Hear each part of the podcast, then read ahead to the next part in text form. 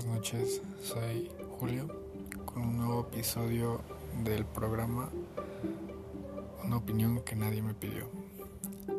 Los puntos que hoy tocaremos están diseñados para que quienes van a empezar un negocio o ya tienen un negocio arrancando tengan una manera más potente de consolidar su participación de mercado.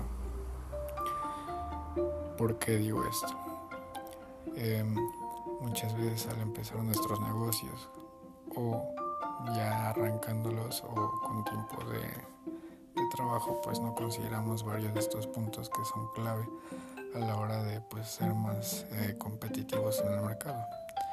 Y el primer punto que me gustaría tocar es el de costo de adquisición de clientes.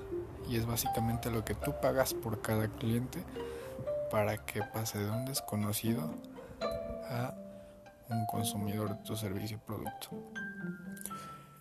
Muchas al iniciar un negocio no lo no, es un punto que nosotros logremos considerar importante, sepamos que existe. Y pues la realidad es que siempre está presente ese costo.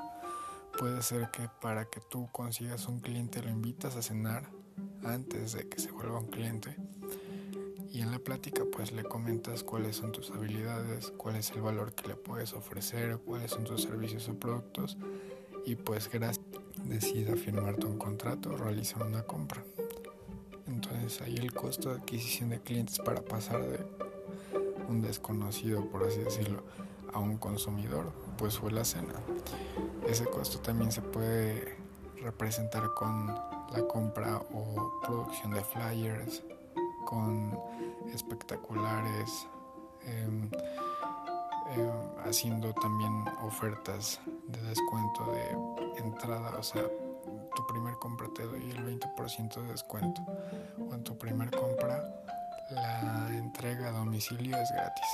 Entonces eso es un costo que nosotros no tomamos en cuenta y que pues si no lo tomamos o lo representamos de la manera en que debe ser, a la larga puede ser que pensemos que estamos teniendo una entrada cuando esa entrada puede ser en realidad la mitad o un tercio del valor real que pudo haber representado si supiéramos cómo administrar un costo de adquisición de clientes.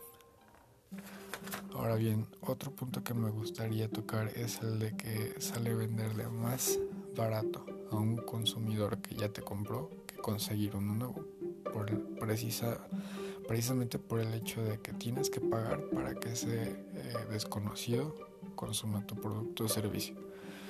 Entonces, ¿cómo puedes hacer que sea más barato el que un cliente te vuelva a consumir o poder retenerlo? Pues básicamente es agregándole valor a su experiencia de compra o creando o mejorando su percepción de valor sobre tu, tu servicio o producto, ya post el servicio de seguimiento de clientes. Ok, entonces son como pequeños detalles que debemos estar cuidando, como el proceso de compra que sea lo menos estresante para la persona, que el tipo de entrega del producto pues sea lo más cómodo y accesible y que también eh, la manera en la que pueda conseguir tu servicio pues sea totalmente agradable a sus gustos. Y esto como se logra también pues sabiendo principalmente a qué tipo de mercado te quieres dirigir. Ok. Otro punto también que es muy muy importante es el de conocer cuáles son las fases de un cliente. Porque a veces por empujar o forzar el proceso nos saltamos ciertos pasos y pues podemos perder un cliente muy potencial. Entonces, pues básicamente las fases de un cliente se dividen en, en que sea un desconocido totalmente tu producto o, que sea desconocido tu producto o servicio para ese cliente. Después que conozca dándole valor a tu producto o servicio a ese cliente que vaya viendo de qué manera le puede servir y pues conocer básicamente cómo se mueve y qué puede utilizar a favor de sí mismo. Después va creándose un interés en el cual le vas ofreciendo más valor y más valor y más valor a ese cliente para que pues también este, sepa en qué etapa le conviene más consumir tu servicio o producto. Porque, por ejemplo, pongamos por el caso eh, un seguro de autos, pues no, no va a ser eh, como tan viable que lo compre alguien que pues no tiene auto y pues ese servicio producto, por más que se lo quieras vender, no lo va a comprar porque no es su momento.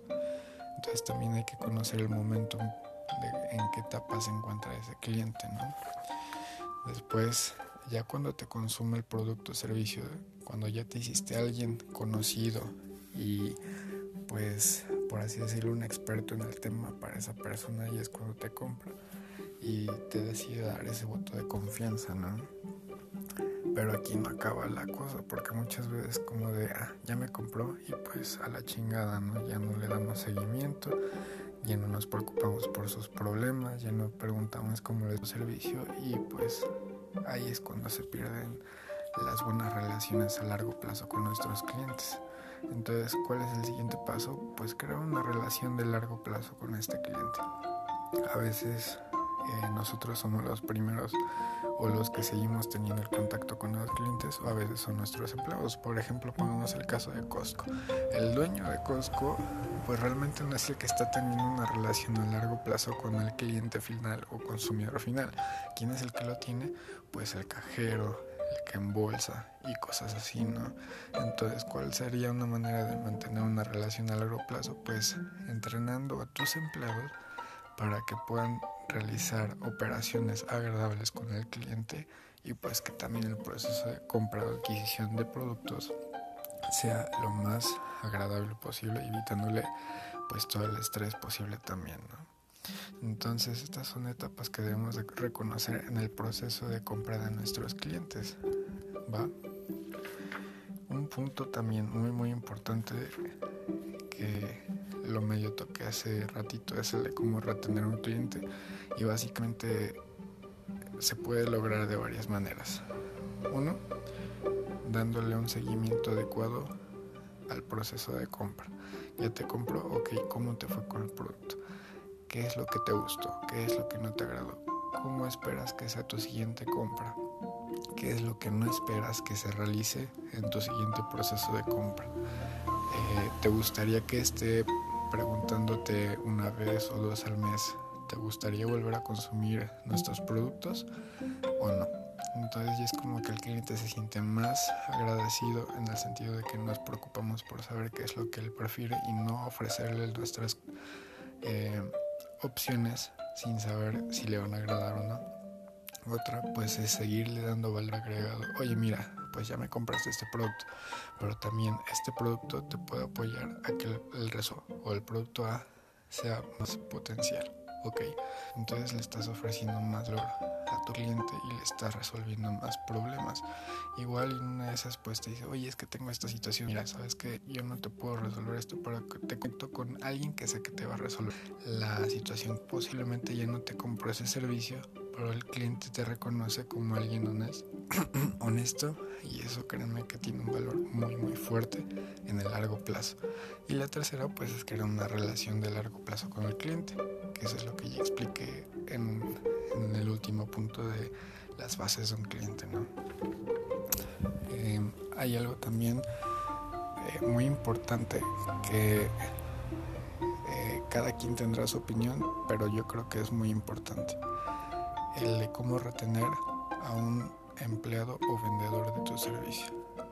Sí, está bien dicho que el cliente es lo más importante, pero pues también hay que entender que si nosotros cuidamos a nuestros empleados, ellos van a cuidar a nuestros clientes inclusive mejor de lo que nosotros creemos que lo podemos hacer nosotros, ¿no?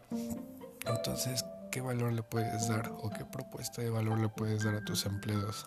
O socios regionales o de sección de negocio, pues básicamente sabes que para que no te vayas a una empresa, porque también la rotación de empleados es muy cara para una empresa por volver a capacitar a personas nuevas, por volver a capacitar a personas nuevas y así sucesivamente, pues para evitarte ese proceso, pues el valor que le tienes que estar ofreciendo es, sabes que te quedas con nosotros, igual y no te pagamos más que en otra empresa, pero el conocimiento que tú puedes adquirir aquí es muchísimo más especializado y a la hora de que tú lo quieras ejecutar, lo vas a poder ejecutar en tu vida profesional, personal, social y sentimental. Entonces ya no nada más te estamos ofreciendo dinero, sino también te estamos ofreciendo desarrollo profesional que en otras empresas no te van a estar ofreciendo, ¿sabes? Y eso va a hacer que a la larga también tus empleados o socios eh, regionales o como los quieras ver, pues tengan un sentido de pertenencia con tu empresa, una razón de ser y de seguir al lado tuyo y pues vérselas también en las buenas y en las malas, el barco cuando las cosas estén mal.